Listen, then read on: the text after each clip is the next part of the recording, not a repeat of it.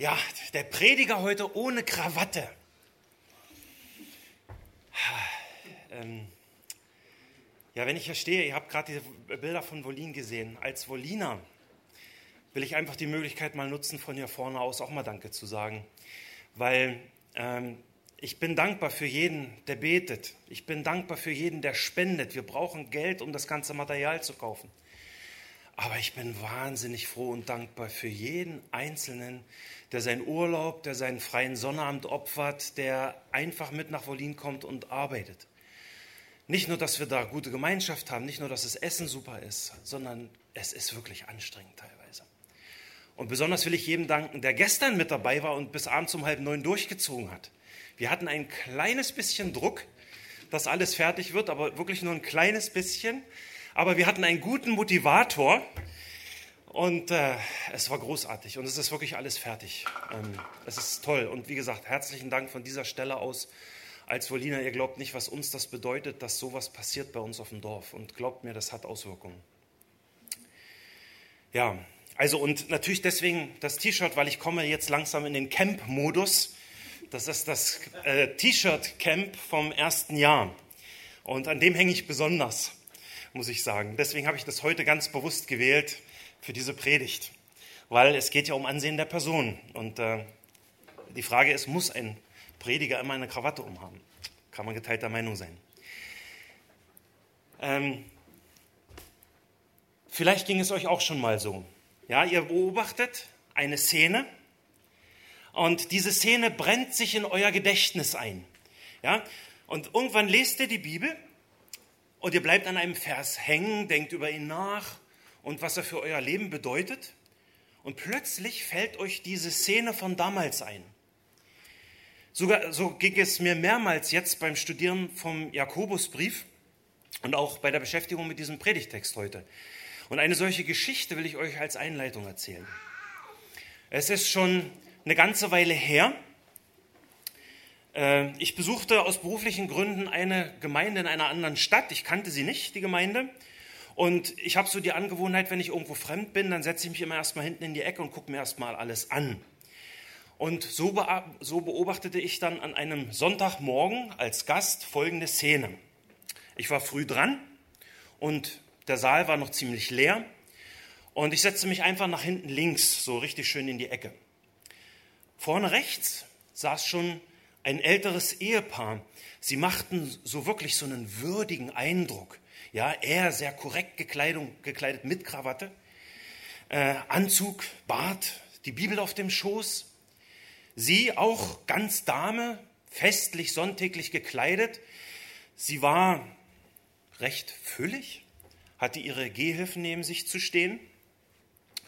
Und ich saß so da und langsam füllte sich der Saal. Die Leute setzten sich alle getrennt. Also man saß dort quasi damals schon so wie heute mit Corona-Abstand. Und niemand sprach ein Wort miteinander. Und dann kam auch ein einzelner Mann herein. Und er wollte sich auf diesen freien Platz neben dieser würdigen alten Dame setzen. Plötzlich zischte sie mit einem grimmigen Gesicht. Nein, Wilhelm, hier ist zu wenig Platz, mir ist das zu eng. Setz dich da drüben hin. Das alles in einem Ton, dass ich sofort innerlich stramm gestanden habe, obwohl ich in einer anderen Ecke saß. Ja, und Wilhelm zog ohne Widerspruch ab, setzte, setzte sich dorthin, wo er sich hinsetzen sollte. Und man merkte, er war es gewohnt, so behandelt zu werden. Wenige Augenblicke vor dem Beginn des Gottesdienstes kam dann noch eilig eine eher salopp gekleidete Dame hereingestürzt. Sie fegte herein und plötzlich sprang diese behäbige alte Dame auf und rief und winkte, hier, bei mir ist noch frei, setz dich zu mir, hier ist noch frei. Und das eben, obwohl in dem Saal wirklich noch genug andere Plätze gewesen wären. Und dann dachte ich mir, was war denn das jetzt bitte? Ja, ich spürte die Ungerechtigkeit in dieser Situation. Den Wilhelm schickt sie weg. Und diese Frau, ausgerechnet diese Frau will sie neben sich haben. Da ging es da war es auf einmal nicht mehr zu eng. Und dann musste ich eben an dieses Bibelwort aus Jakobus denken, ja, dass wir den Glauben nicht mit Ansehen der Person verbinden sollen. Ja. Nach dem Gottesdienst erkundige ich mich dann, wer denn diese saloppe, fast zu spät Kommerin gewesen wäre. Nun, das war die Frau des Pastors. Und die wollte man offensichtlich sehr gerne neben sich sitzen haben. Ähm, ich kam aber nach dem Gottesdienst auch mit Wilhelm ins Gespräch und bei ihm gab es, muss ich ehrlich sagen, wirklich gute Gründe, dass man ihn nicht neben, äh, dass man ihn nicht neben sich sitzen haben wollte. Ja, er war ein alleinstehender Mann, er roch recht stark, ja, vorsichtig gesagt, war er geistig nicht ganz auf der Höhe. Vielleicht wegen eines Schlaganfalls, ich weiß es nicht. Jedenfalls hing sein Mundwinkel so runter und der Speichel lief raus. Er hatte Spreche, äh, Probleme beim Sprechen. Er hatte ständig ein Taschentuch und musste da rumwischen am Mund. Und wie gesagt, es gab gute Gründe, warum man nicht unbedingt ihn neben sich sitzen haben wollte. Aber ich unterhielt mich dann noch einige Male mit ihm, auch an anderen Sonntagen, wo ich dort war. Und ich durfte wirklich erleben, dass er mein Bruder im Herrn war. Er redete auf seine schlichte Art und Weise so liebevoll von seinem Herrn Jesus. Ja, Jesus war ihm in seinen wirklich ziemlich miesen Umständen ein, ein wirklich fester Anker. Und er hatte Jesus wirklich lieb, das hast du gemerkt. Und für mich war das ein riesiges Zeugnis.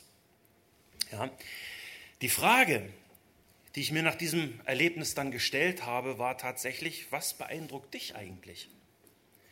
Willst du dich auch lieber mit einer bedeutenden Person schmücken und sie neben dich setzen? Oder sitzt du lieber neben diesem schlichten, stinkenden, sabbernden Bruder im Herrn? Und das ist auch die Frage, die ich euch zum heutigen Predigtext stellen möchte. Was beeindruckt dich? Lasst uns bitte die Bibeln aufschlagen. Wir wollen den Predigtext lesen aus Jakobus 2, die Verse 1 bis 7. Jakobus 2, die Verse 1 bis 7. Meine Brüder, verbindet den Glauben an unseren Herrn Jesus Christus, den Herrn der Herrlichkeit, nicht mit Ansehen der Person. Denn wenn in eure Versammlung ein Mann käme mit goldenen Ringen und in prächtiger Kleidung, es käme aber auch ein Armer in unsauberer Kleidung, und ihr würdet euch nach dem umsehen, der die prächtige Kleidung trägt, und zu ihm sagen, setze du dich hier auf diesen guten Platz. Zu dem Armen aber würdet ihr sagen, bleibe du dort stehen oder setze dich hier an meinen Fußschemel. Würdet ihr da nicht Unterschiede unter euch machen und nach verwerflichen Grundsätzen richten? Hört, meine geliebten Brüder, hat nicht Gott die Armen dieser Welt erwählt, dass sie reich im Glauben würden und Erben des Reiches, dass er denen verheißen hat, die ihn lieben? Ihr aber habt den Armen verachtet. Sind es nicht die Reichen, die euch unterdrücken und ziehen nicht sie euch vor Gericht? Lästern sie nicht den guten Namen, der über euch ausgerufen worden ist? Ich bete, Herr, heilige uns durch Wahrheit, dein Wort ist Wahrheit. Amen. Wie gesagt, die Frage, die ich euch heute als Thema stellen möchte, ist, was beeindruckt dich? Und dazu habe ich euch vier Punkte mitgebracht. Erstens das göttliche Prinzip. Hier machen wir nur eine kurze Wiederholung zur letzten Predigt zu Vers 1. Dann zweitens das Beispiel aus dem Alltag, das finden wir in Vers 2 und 4. Dann im fünften Vers finden wir drittens, das tut Gott. Und viertens, das tun wir, eine göttliche Zurechtweisung, die sehen wir dann in den Versen 6 und 7. Also erstens das göttliche Prinzip. Wir haben uns in der letzten Predigt diesen roten Faden des göttlichen Prinzips durch die Heilige Schrift angesehen, ja? Schon lange bevor Jakobus diesen Brief schrieb, schon lange bevor Mose das Gesetz gab, ja, war die Tatsache bekannt, dass es bei Gott kein Ansehen der Person gibt. Gott wird uns strafen, wenn wir im Geheimen, also im Verborgenen die Person ansehen. Wir hatten uns Hiob 13.10 angesehen. Warum tut Gott das? Weil wir Menschen alle das Werk seiner Hände sind. Hiob 34.19 hatten wir uns auch angesehen. Würde Gott seinen Geist und Odem wieder zurücknehmen, so würde alles Fleisch miteinander vergehen. Wir alle, jeder einzelne von uns, würde sofort wieder zu Staub werden. Und das macht uns alle gleich vor Gott. Deswegen haben wir auch nicht das Recht, den anderen schief anzugucken, nur weil er nicht so ist, wie wir es gerne hätten. Selbst wenn jemand umhersabbert und stinkt, jeder Mensch ist in Gottes Ebenbildlichkeit geschaffen. Und auch wenn diese Ebenbildlichkeit durch die Sünde in der Welt verschüttet ist oder wenn sie sogar zerstört ist, haben wir nicht das Recht, die Nase zu rümpfen über unseren Nächsten, den wir eigentlich lieben sollen. Wir sollen nicht die Person ansehen. Es ist interessant, dass dieses griechische Wort für Person, was hier bei Jakobus in Vers 1 steht, im alten griechischen Theater auch das Wort ist, was die Maske meint, die ein Schauspieler trug. Ja? Damals spielten die Schauspieler eher nicht einzelne individuelle Menschen, sondern sie setzten eine Maske auf und stellten damit dann einen bestimmten Typen dar, einen bestimmten Typen von Mensch, eine bestimmte Kategorie von Mensch. Diese, diese Maske verkörperte sozusagen eine im Theaterstück zu spielende Rolle. Mit anderen Worten, wenn du die Person ansiehst, dann beteiligst du dich als Regisseur in diesem Welttheater und weist Menschen ihre Rolle zu. Du weist ihnen wie eine Maske ihre Rolle im Leben zu. Oh, der ist bedeutend. Ja, der ist reich. Den möchte ich neben mir sitzen haben. Ja, der ist arm, stinkt und sabbert. Weit weg in die Ecke. Ja, oder der ist schwarz. Oder der ist Russe. Oder der ist Deutscher. Wenn wir so denken, dann teilen wir unserem Nächsten Rollen zu und machen uns selbst zu Regisseuren. Das soll nicht so sein. Wir wollen an Gott glauben und nicht an Rollen und Masken nach weltlichen Kategorien. Und deswegen sollen wir eben auch nicht unseren Glauben an Jesus Christus, den Herrn der Herrlichkeit, mit irgendwelchem Rollendenken verbinden. Wenn wir die Person ansehen, dann verbinden wir uns und unseren Glauben mit den Grundsätzen der Welt. Wir klammern uns dann an Sichtweisen, wir klammern uns an Denkweisen, an Vorurteile und Kategorien der Welt, die nicht von Gottesfurcht geprägt sind. Wenn wir das tun, dann verbinden wir uns und unseren Glauben mit Menschengefälligkeit. Und ich hatte die Menge-Übersetzung auch zitiert, denn Menge übersetzt Vers 1, habt den Glauben nicht so, dass Menschengefälligkeit damit verbunden ist. Ja? Und Menschengefälligkeit war unserem Erlöser Jesus Christus, den Herrn der Herrlichkeit, völlig fremd. Sein Leben war von Gottesfurcht geprägt. Er tat immer, immer nur den Willen seines himmlischen Vaters. Seine, wegen seiner Treue und wegen seiner Kompromisslosigkeit musste er sehr viel leiden, das wissen wir alle. Aber den Glauben, verband er nie deswegen mit Ansehen der Person. Er bevorzugte oder benachteiligte nie irgendjemanden willkürlich aufgrund von oberflächlichen oder äußeren Merkmalen. Und deswegen musste der Glauben wegen ihm nie leiden.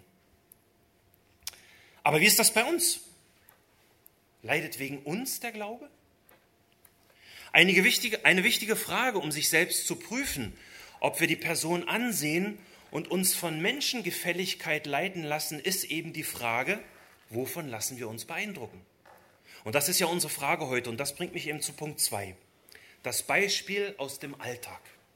Wir lesen nochmal die Verse 2 und 4. Jakobus äh, Kapitel 2, Verse 2 und 4. Denn wenn in eure Versammlung ein Mann käme mit goldenen Ringen und in prächtiger Kleidung, es käme aber auch ein Armer in unsauberer Kleidung, und ihr würdet euch nach dem umsehen, der die prächtige Kleidung trägt, und zu ihm sagen, setze du dich hierher auf diesen guten Platz. Zu dem Armen aber würdet ihr sagen, bleibe du dort stehen oder setze dich hier an meinen Fußschemel. Würdet ihr dann nicht Unterschiede unter euch machen und nach verwerflichen Grundsätzen richten? Jakobus erinnert im ersten Vers hier im Kapitel 2 die Leser eben an diese fundamentale, zeitlose Wahrheit Gottes, nämlich dass Gott die Person nicht ansieht und die Gläubigen deswegen bitte schön ihren Glauben auch nicht mit dem Ansehen und mit Menschengefälligkeit verbinden soll. Und jetzt im nächsten Vers leitet er, leitet er wieder mit dem Wort denn, mit dem Wort denn, eine praktische Begründung des göttlichen Prinzips aus Vers 1 ein. Ja? Jakobus benutzt für diese Begründung eine banale Situation aus dem Gemeindealltag, mit der, mit der sich jeder, der Leser und auch wir, prüfen kann, wie reagiert er denn und was beeindruckt ihn wirklich. Ja, also das Beispiel. Zwei Besucher kommen in, die, in den Gottesdienst. Ein Reicher.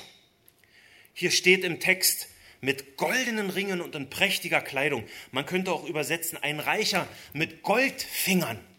Es geht also um jemanden, der richtig fett und überladen mit Gold behängt ist. Und hier steht, dass er ein prächtiges Kleid hat. Ja, man könnte auch übersetzen, ein strahlendes, schimmerndes, ein hell leuchtendes, blinkendes, blitzerndes Kleid. In jedem Fall ist dieser Reiche sehr, sehr auffällig. Vermutlich wäre er auf dem Titelblatt jeder Illustrierten. Alle Köpfe drehen sich nach ihm um. Wenn er den Raum betritt, ist er ein Hingucker. Er ist ein Hingucker auf dem Laufsteg der weltlichen Eitelkeiten. Er steht quasi im Blitzlichtgewitter auf dem roten Teppich der Biennale. Warum kleidet er sich so? Nun, offensichtlich ist er es gewohnt, seinen Reichtum und seinen Status zu zeigen. Kleider machen Leute. Sein Outfit zieht und man will doch zeigen, wer man ist und was man hat, oder? In der Gemeinde sind solche Leute üblicherweise eine Seltenheit. Ja, Paulus schreibt in 1. Korinther 1, Vers 26, da sind nicht viele Weise nach dem Fleisch, nicht viele Mächtige, nicht viele Vornehme. Protzige Reiche sind in der lebendigen Gemeinde des Herrn der Herrlichkeit wirklich eher die Ausnahme. Und dann ist da auch noch dieser arme Mann in unsauberer Kleidung. Dieser Mann ist nicht nur arm, sondern man könnte auch übersetzen, er ist bettelarm. Das heißt, er ist auf Almosen angewiesen. Ohne materielle Hilfe kann er kaum überleben. Er hat überhaupt keine ansehnliche Position, sondern er ist ärmlich, armselig, bedrängt, bedrängt hilflos und hat nichts vorzuweisen. Und hier steht im Text, er kommt in unsauberen Kleidern in den Gottesdienst. Man könnte das Wort auch übersetzen mit schäbig, mit schäbig gekleidet oder mit schäbigen Kleidern. Und diese Übersetzung passt meiner Ansicht nach wesentlich besser. Warum? Nun, nur weil man arm ist, müssen die Kleider noch lange nicht unsauber oder schmutzig sein, oder? Dieser Arme trägt quasi deutlich abgetragene Kleidung. Er trägt Sachen, die wir nie in der Öffentlichkeit, geschweige denn im Gottesdienst tragen würden. Diese Klamotten hätten wir längst aussortiert und in die Kleidertonne gepfeffert oder wir würden sie vielleicht noch anziehen zum Baueinsatz in Wollin, weil da braucht man ja Sachen, die auch mal schmutzig werden dürfen. Ja, aber für diesen Armen hier ist seine Alltagskleidung auch seine Sonntagskleidung. Was Jakobus hier an seinem Beispiel zeigen will, ist, dass dieser, Mann, dass dieser Mann arm ist und dass man das sofort an seiner schäbigen Kleidung sehr deutlich sehen kann. Und krasser kann man meines Erachtens nach den Gegensatz zwischen diesen beiden Männern kaum beschreiben. Ihr weltlicher Status ist äußerlich sichtbar. Du siehst die beiden in den Gottesdienst kommen und kannst auf den ersten Blick sie in eine weltliche Kategorie einsortieren. Ja? Reich, arm, Schublade auf, rein. Man kann geteilter Meinung sein, ob diese beiden Besucher Gläubige sind. Das spielt auch bei dem Beispiel überhaupt gar keine Rolle. Denn Jakobus setzt sein Hauptaugenmerk ja nicht auf diese beiden Gottesdienstbesucher, sondern darauf, wie die Gemeindemitglieder mit diesen Besuchern umgehen. Was beeindruckt die Gläubigen in dieser Situation und wie, wie reagieren sie auf diese beiden Männer? Und ich denke, da ging es Jakobus nicht anders als mir bei meiner Einleitungsgeschichte. Ja, vielleicht hat er so eine ähnliche Situation tatsächlich in der Gemeinde erlebt und bringt sie hier praktisch als äh, passende Illustration zur Erklärung dieses göttlichen Prinzips aus Vers 1. Also, wie reagiert die Gemeinde? Wovon lässt sie sich beeindrucken? In Vers 3 steht, dass sie sich umsehen nach den Männern. Wir wissen nicht genau, wer sich hier umsieht. Ja, Jakobus spricht hier in der Mehrzahl wenn ihr euch umseht und spricht damit alle an, wenn ihr jemanden erblickt, und das ist schon die erste wichtige Beobachtung, beide Gottesdienstbesucher werden nicht übersehen. Vielleicht ist es der Gemeindeälteste, der die Besucher anspricht. Vielleicht gab es auch so eine Art Begrüßungsdienst, die die Wochenblätter einteilen, äh, austeilen, so wie es bei uns hier in der Gemeinde ist. Keine Ahnung. Es spielt keine Rolle, denn wichtig ist, diese beiden Besucher werden nicht übersehen. Und das alleine überführt mich persönlich schon. Ja? Wie oft, wie oft komme ich selber zum Gottesdienst oder ich stehe nach dem Gottesdienst und halte nur Ausschau nach mir bekannten Leuten. Ich freue mich deswegen auch auf den Sonntag, weil da kann ich Gemeinschaft haben mit meinen Geschwistern. Das ist cool und das ist auch wirklich gut. Wir sollen Gemeinschaft haben. Aber deswegen verliere ich den Besucher aus dem Auge, der allein steht, den niemand beachtet und der niemand in der Gemeinde kennt. Und ich sehe ihn vielleicht aus dem Augenwinkel, aber ich bleibe doch lieber bei meinen Gesprächen, auf die ich mich so gefreut habe. Ja? Und ich verlasse mich dann auf den Begrüßungsdienst. Dafür ist er ja da. Deswegen heißt er ja Begrüßungsdienst, oder? Oder ich verlasse mich auf Paul. Ja? Paul spricht doch immer alle an. Ja, der wird das schon machen. Aber Paul, unsere Pastoren, unsere Diakone, die können das auch nicht alles alleine leisten. Jeder von uns muss die Augen offen haben und bereit sein, auch auf ihm unbekannte Besucher zuzugehen. Das ist eine wichtige Lehre aus dem heutigen Text. Besucher werden nicht übersehen. Aber wie werden denn jetzt diese beiden Besucher aufgenommen? Was sind denn nur die Reaktionen der Gemeindemitglieder, die Jakobus anspricht? Nun, zu dem Reichen mit der prächtigen Kleidung sagt man, Vers 3, setze du dich hier auf diesen guten Platz. Ja, Elberfelder übersetzt, setze du dich bequem hierher. Luther übersetzt den Sinn wohl am treffendsten. Er schreibt, setze du dich hier aufs Beste.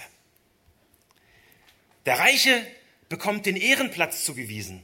Und wenn ich an unseren Schabbatgottesdienst in der großen Synagoge in Jerusalem denke, an den letzten, wo Julia und ich waren, ja, dann habe ich sehr genau in Erinnerung, wo dieser beste und ehrenvollste Platz in der Synagoge ist. Und zur Erinnerung, wenn hier von Versammlungen die Rede ist, Jakobus benutzt ja das Wort Synagoge.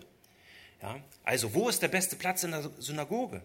Er ist natürlich vorne, in der Mitte wo, wo man aus der Tora liest, ja, wo der Kantor steht und singt, wo der Rabbi lehrt, dort, wo ihn jeder sieht.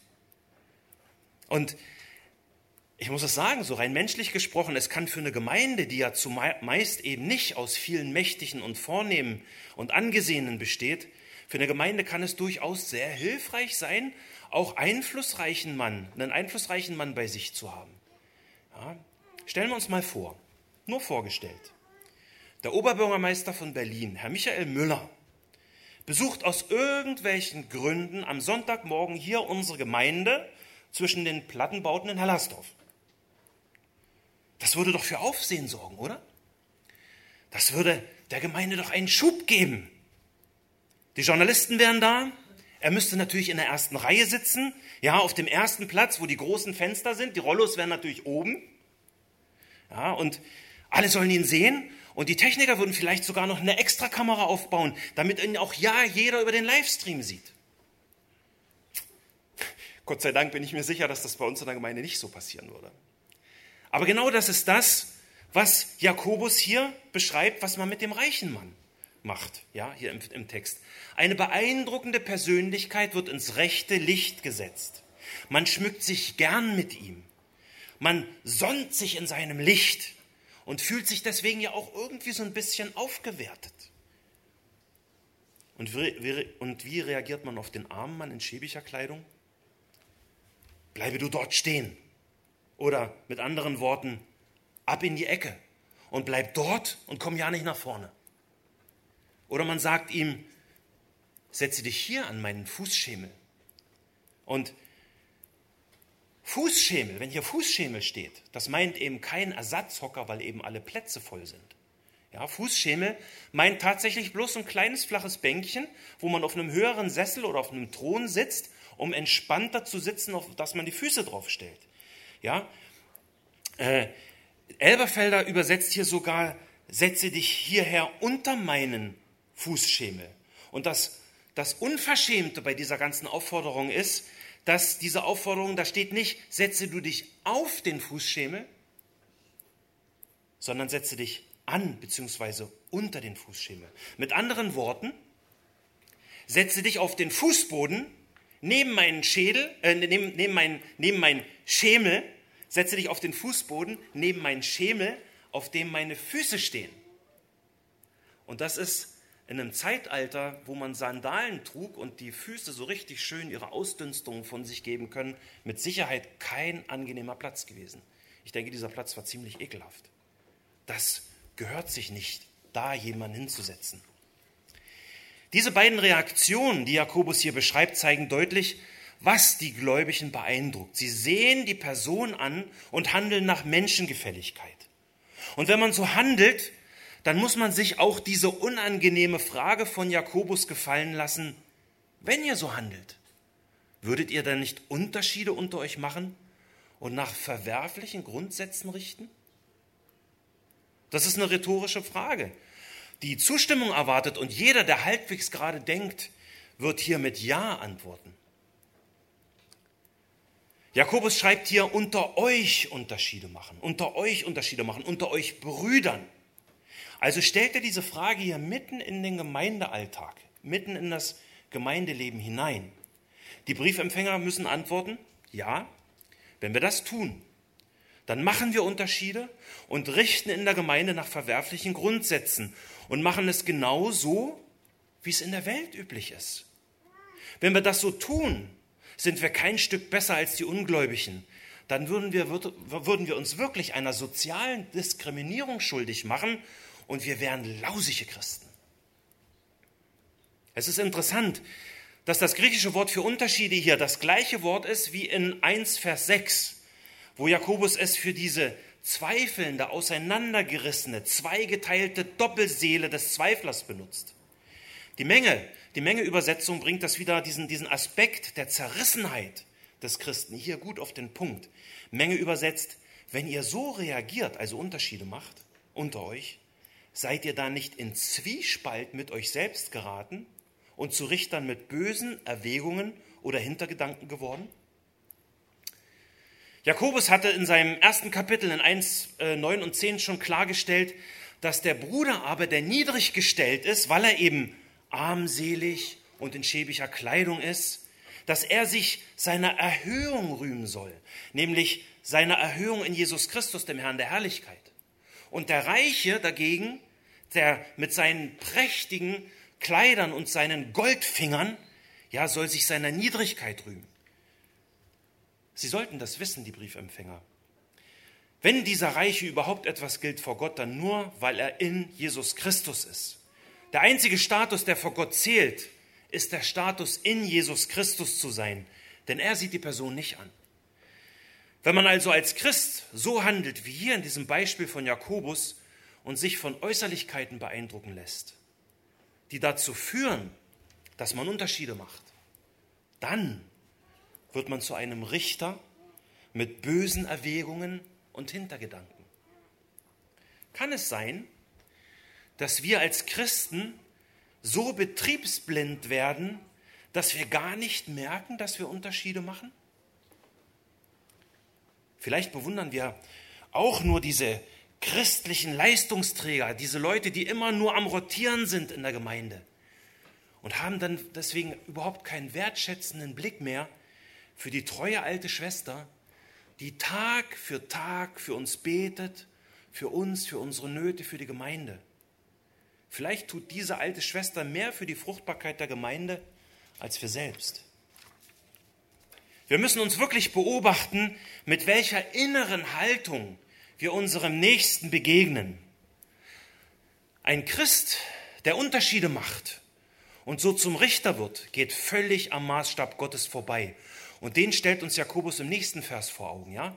Und das bringt mich eben zum dritten Punkt der Predigt. Das tut Gott, Vers 5. Lasst uns nochmal Vers 5 lesen. Hört, meine geliebten Brüder, hat nicht Gott die Armen dieser Welt erwählt, dass sie reich im Glauben würden und Erben des Reiches, das er denen verheißen hat, die ihn lieben? Wie falsch man mit seinem Verhalten liegt, auch als Christ, merkt man am leichtesten, wenn man auf Gott schaut und darüber nachdenkt, was Gott tut. Und um den Lesern das aufzuzeigen, stellt Jakobus wieder eine rhetorische Frage. Hat nicht Gott die Armen dieser Welt erwählt? Sie müssen antworten, ja, hat er.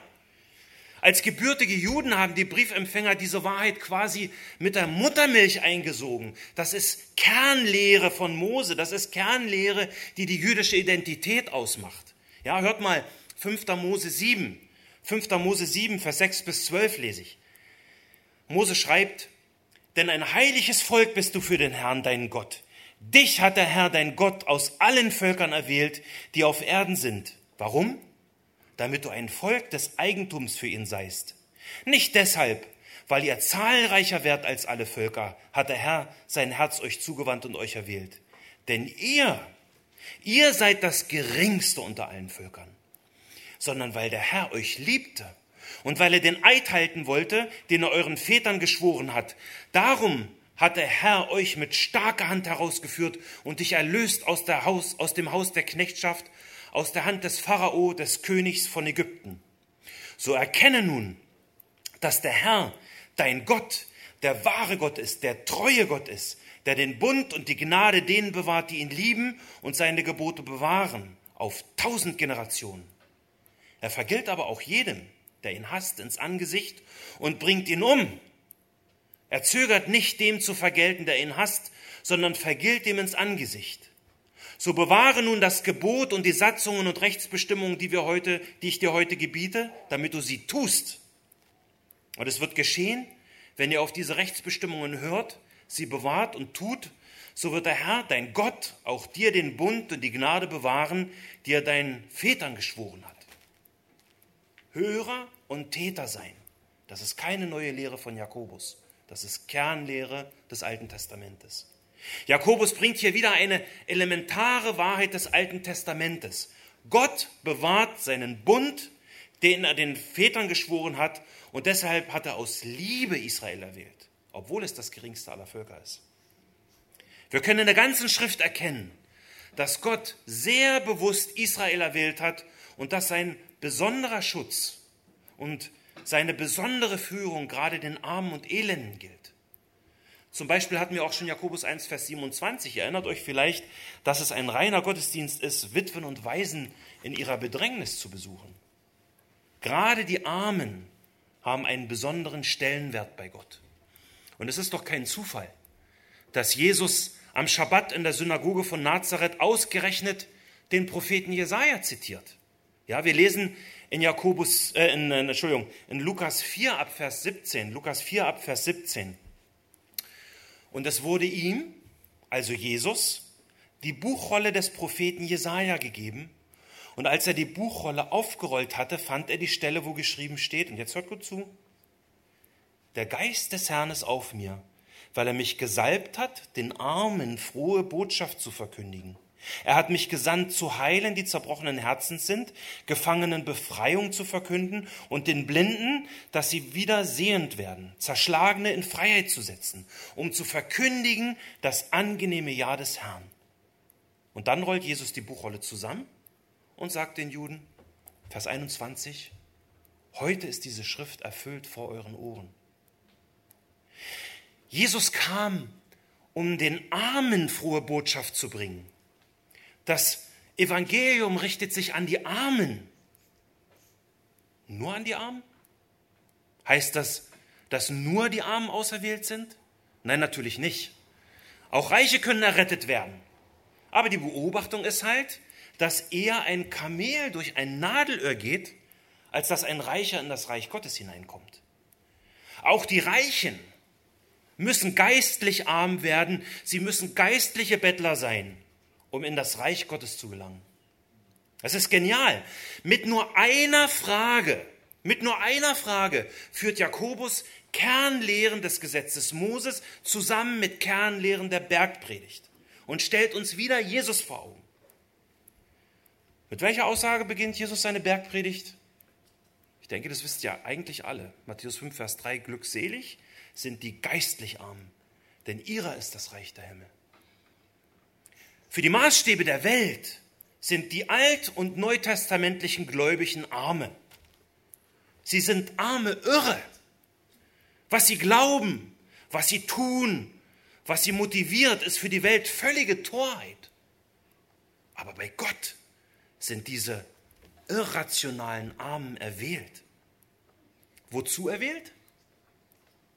Sie sind dazu erwählt, das Ziel seiner Liebe zu sein. Das schreibt Jakobus. Schaut nochmal in Vers 5. Gott hat die Armen dieser Welt erwählt. Vers 5. Gott hat die Armen dieser Welt erwählt, damit sie erstens reich im Glauben würden und zweitens, damit sie Erben des Reiches würden, das er denen verheißen hat, die ihn lieben. Jakobus redet hier nicht von irdischen Veränderungen, ja, dass wir Revolution machen, dass wir die Reichen stürzen, ja, dass wir, für, dass wir für soziale Gerechtigkeit kämpfen. Er ruft die jüdischen Briefempfänger nicht dazu auf, sich am Befreiungskampf der Zeloten gegen die römische Besatzungsmacht äh, zu beteiligen. Niemand von den Briefempfängern hat auf Masada gekämpft.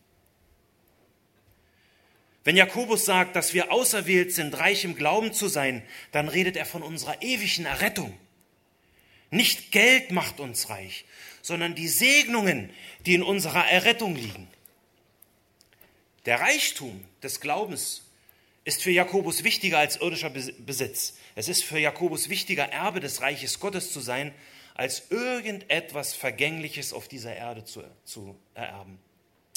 Okay, jetzt könnt ihr sagen, ah, das ist schon ziemlich billiger Trost, ja, was, was da vorne erzählt. Ja. Ähm, ich hätte auch nichts dagegen, wenn etwas mehr Geld auf meinem Konto wäre. Mein Freund und meine Freundin, wenn du so denkst, dann sage ich dir, studiere endlich gründlich deine Bibel. Denn das Reich Gottes ist eine Realität. Das Reich Gottes ist eine, eine Realität der Zukunft für die Gläubigen. Alle Verheißungen der Bibel, alle Verheißungen sind an dieses Reich Gottes gebunden. Jakobus schreibt ja, dass sie Erben des Reiches sein würden, dass er denen verheißen hat, die ihn, Gott, lieben. Erinnert euch mal, was wir in Kapitel 1, Vers 12 gelesen haben. Ja? das haben wir angesehen. Dort steht schon eine dieser fantastischen Verheißungen für dich als Erben des Reiches. Ja, glückselig ist der Mann, der die Anfechtung erduldet, zum Beispiel die Anfechtung arm und schäbig gekleidet zu sein und sogar in der Versammlung Gottes auf dem Boden neben den stinkenden Füßen auf dem Fußstimmel, äh, auf dem Fußstimmel platziert zu werden. Ja? Denn nachdem er sich bewährt hat, wird er die Krone des Lebens empfangen, welcher der Herr denen verheißen hat, die ihn lieben. Stellt sich nur die Frage, liebst du Gott? Bist du reich im Glauben und Erbe des Reiches? Wenn du ja sagst, dann fragt dich Jakobus, warum bitte machst du dann Unterschiede? Siehst die Person an und richtest nach Menschengefälligkeit. In dieser verrückten Welt mit ihren verdrehten Normen und Kategorien, die so oft nicht von der Bergpredigt geprägt sind und geleitet sind, sollte wenigstens hier in der Gemeinde Gottes ein Ort sein, wo jeder angenommen ist. Jeder soll so willkommen sein, deswegen stehen unsere Eingangstüren offen. Ja, wir haben große Fenster in den Wänden, man kann hineinschauen in den Saal und die ganze Gemeinde ist ein öffentliches Haus. Hier in der Gemeinde Gottes sollte jede Zurücksetzung aufhören.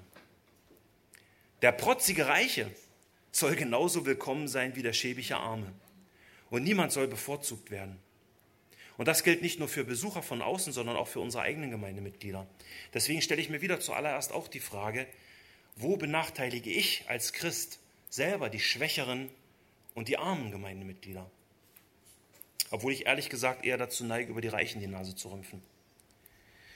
Wir müssen auf der Hut sein und immer wieder unsere Motive und unsere innere Einstellung prüfen, damit wir eben nicht zu Richtern werden.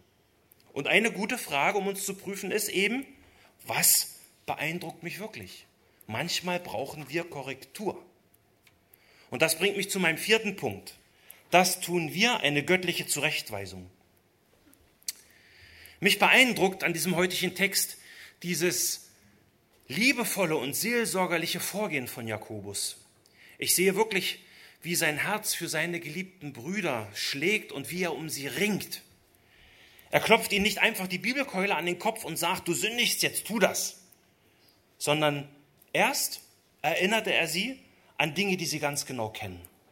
Dann gibt er ihnen ein Anwendungsbeispiel aus ihrem Gemeindealltag zu ihrem speziellen Problem. Danach stellt er ihnen vor, wie barmherzig und liebend Gott ist. Und am Ende, erst am Ende, wo sie eigentlich schon durch dieses gemeinsame Nachdenken über Gott und sein Wesen überführt sind, sagt er ihnen klar ihr Vergehen.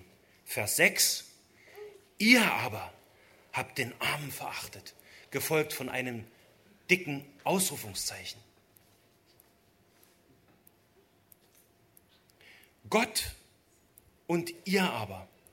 Das ist ein scharfer Gegensatz zwischen Vers 5 und Vers 6. Mit diesem ihr aber zeigt Jakobus in diesem Vers deutlich den Gegensatz zwischen Gottes Handeln und ihrem Handeln auf. Sie haben sich den Maßstäben der Welt unterworfen. Sie haben ihre Position als Nachfolger Jesu verlassen und so gegenüber dem Armen und dem Reichen eine falsche Stellung eingenommen.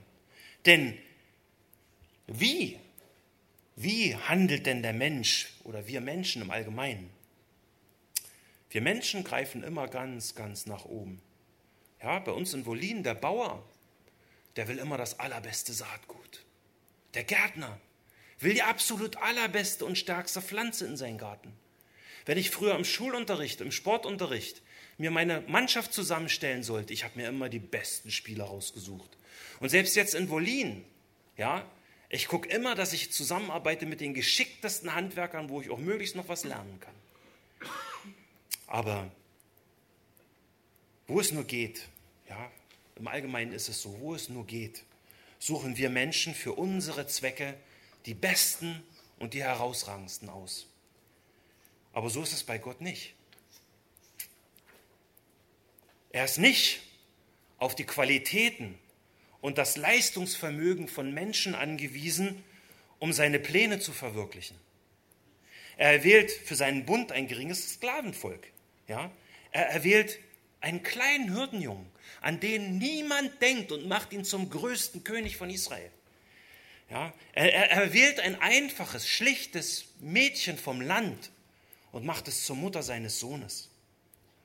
Niemand, niemand, der von Gott erwählt ist, soll denken, er würde wegen irgendwelcher Vorzüge oder Begabungen erwählt, sondern das Törichte der Welt hat Gott erwählt. Um das, und das Schwache der Welt hat Gott erwählt. Und das Unedle der Welt hat Gott erwählt. Und das Verachtete hat Gott erwählt. Und das, was nichts ist, hat Gott erwählt. Warum? Damit er zunichte macht, was etwas ist, damit sich vor ihm kein sterblicher Mensch rühme. 1. Korinther 1, Vers 26. Deswegen, wer den Armen verachtet, der verachtet Gott.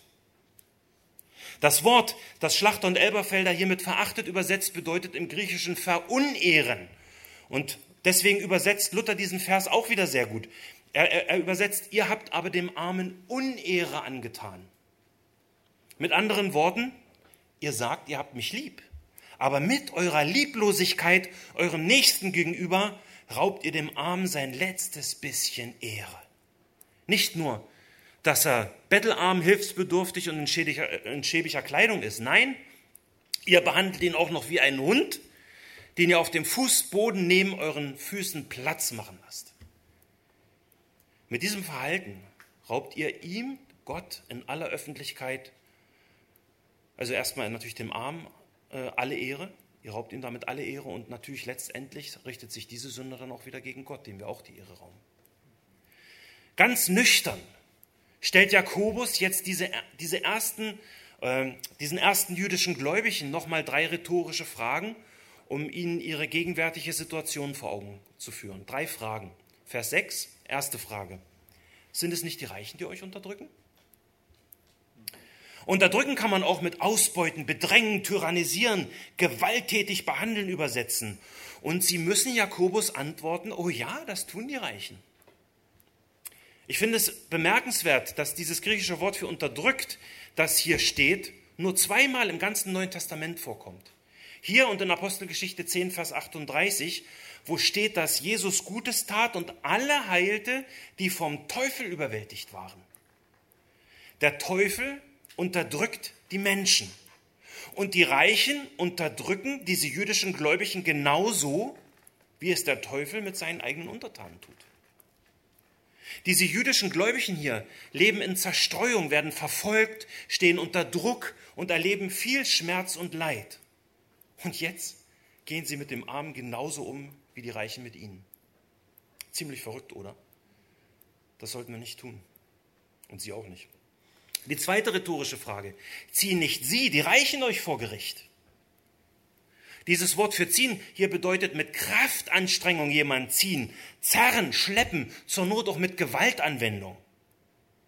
Und wieder müssen sie antworten, oh ja, genau das tun die Reichen. Die ganze Apostelgeschichte ist voll davon, dass die ersten Christen vor Gericht, vor Gericht geschleppt worden sind. Ja? Es ist eine Tatsache, dass gerade die Reichen und Mächtigen dieser Erde in der Mehrheit gegen das junge Christentum vorgingen. Ja? Die reichen Sadduzäer in Apostelgeschichte 4, die Elite von Antiochien und Pisidien in Apostelgeschichte 13, die reichen Besitzer der Markt in Philippi in Apostelgeschichte 16, der reiche oder die reichen Silberschmiede und Kunsthandwerker von Ephesus Apostelgeschichte 19. Überall, wo das Evangelium hinkam, verbreitete es sich sehr schnell bei den Armen. Aber die Oberschicht ging mehrheitlich dagegen vor.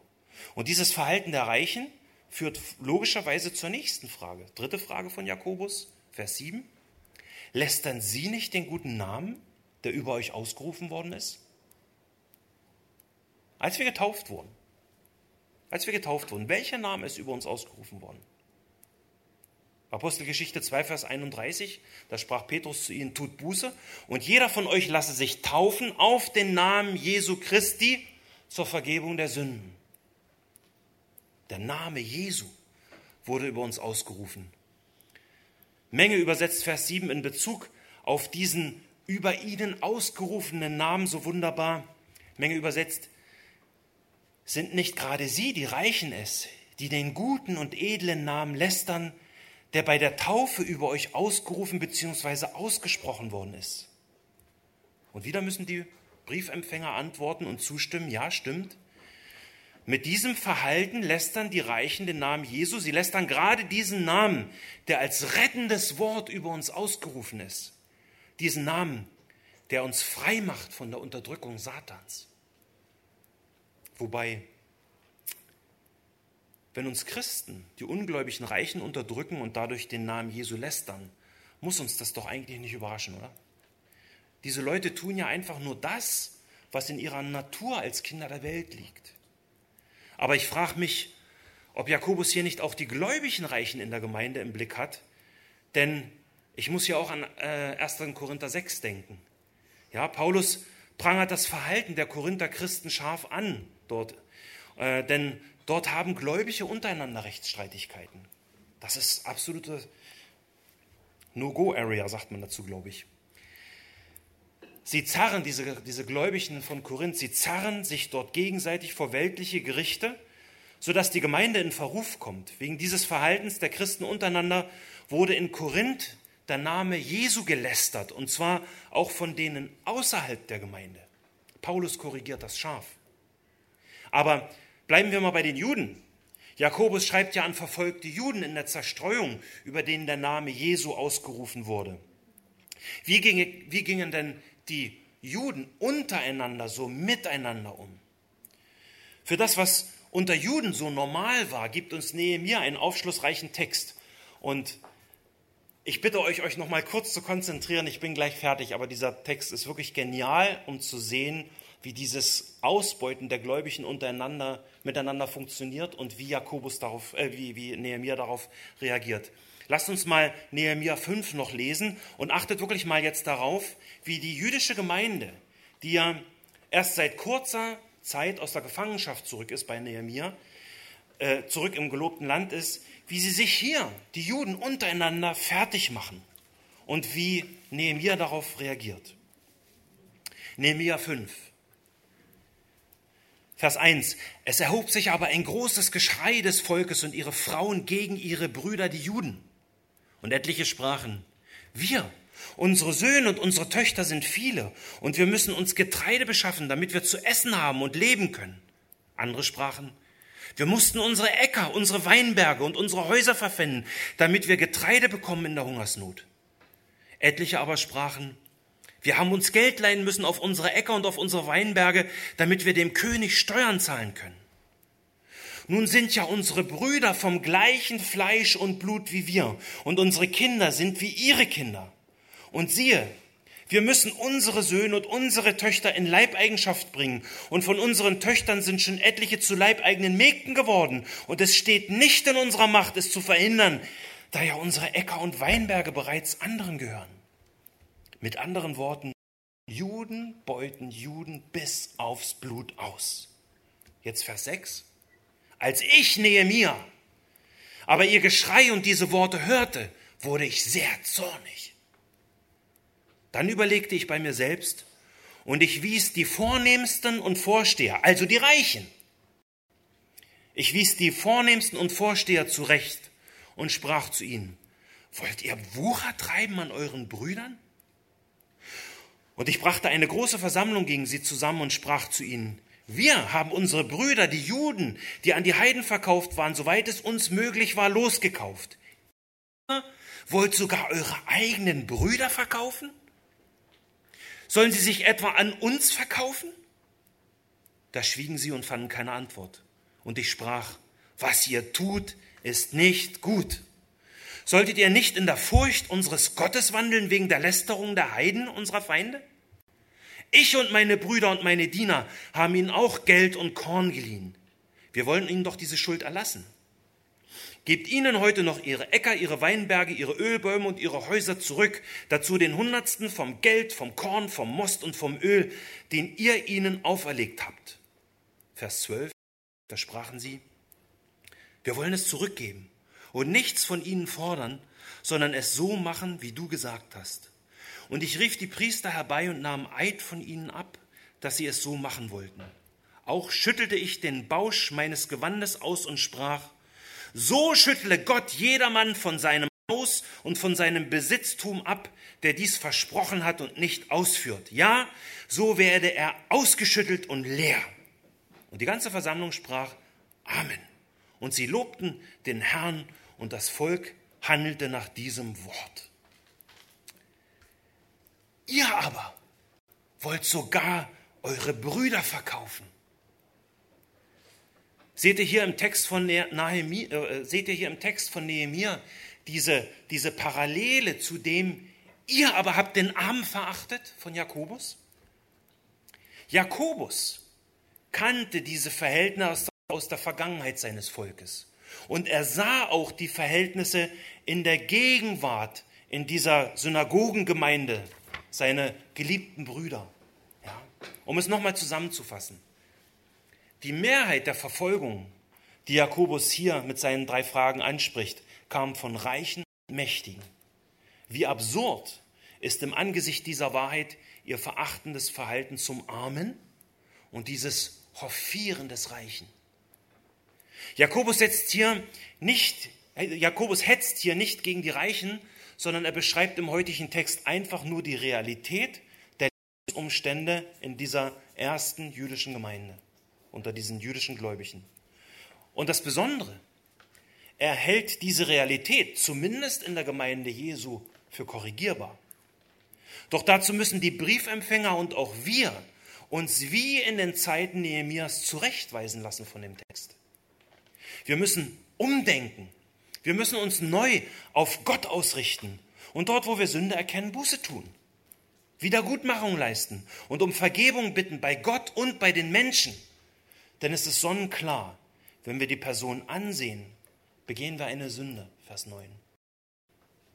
Deswegen haben wir uns heute erstens an das göttliche Prinzip erinnert, haben uns zweitens das Beispiel aus dem Alltag angesehen, haben drittens darüber nachgedacht, was Gott tut und haben dann in diese große Kluft gesehen zwischen dem Tun, zwischen dem Handeln Gottes und unserem eigenen Tun. Wir brauchen göttliche Zurechtweisung. Deswegen nochmal meine Eingangsfrage. Was beeindruckt dich? Gott segne dich beim Nachdenken über diese Frage. Amen. Lasst uns zum Abschluss bitte noch beten und gern dazu aufstehen.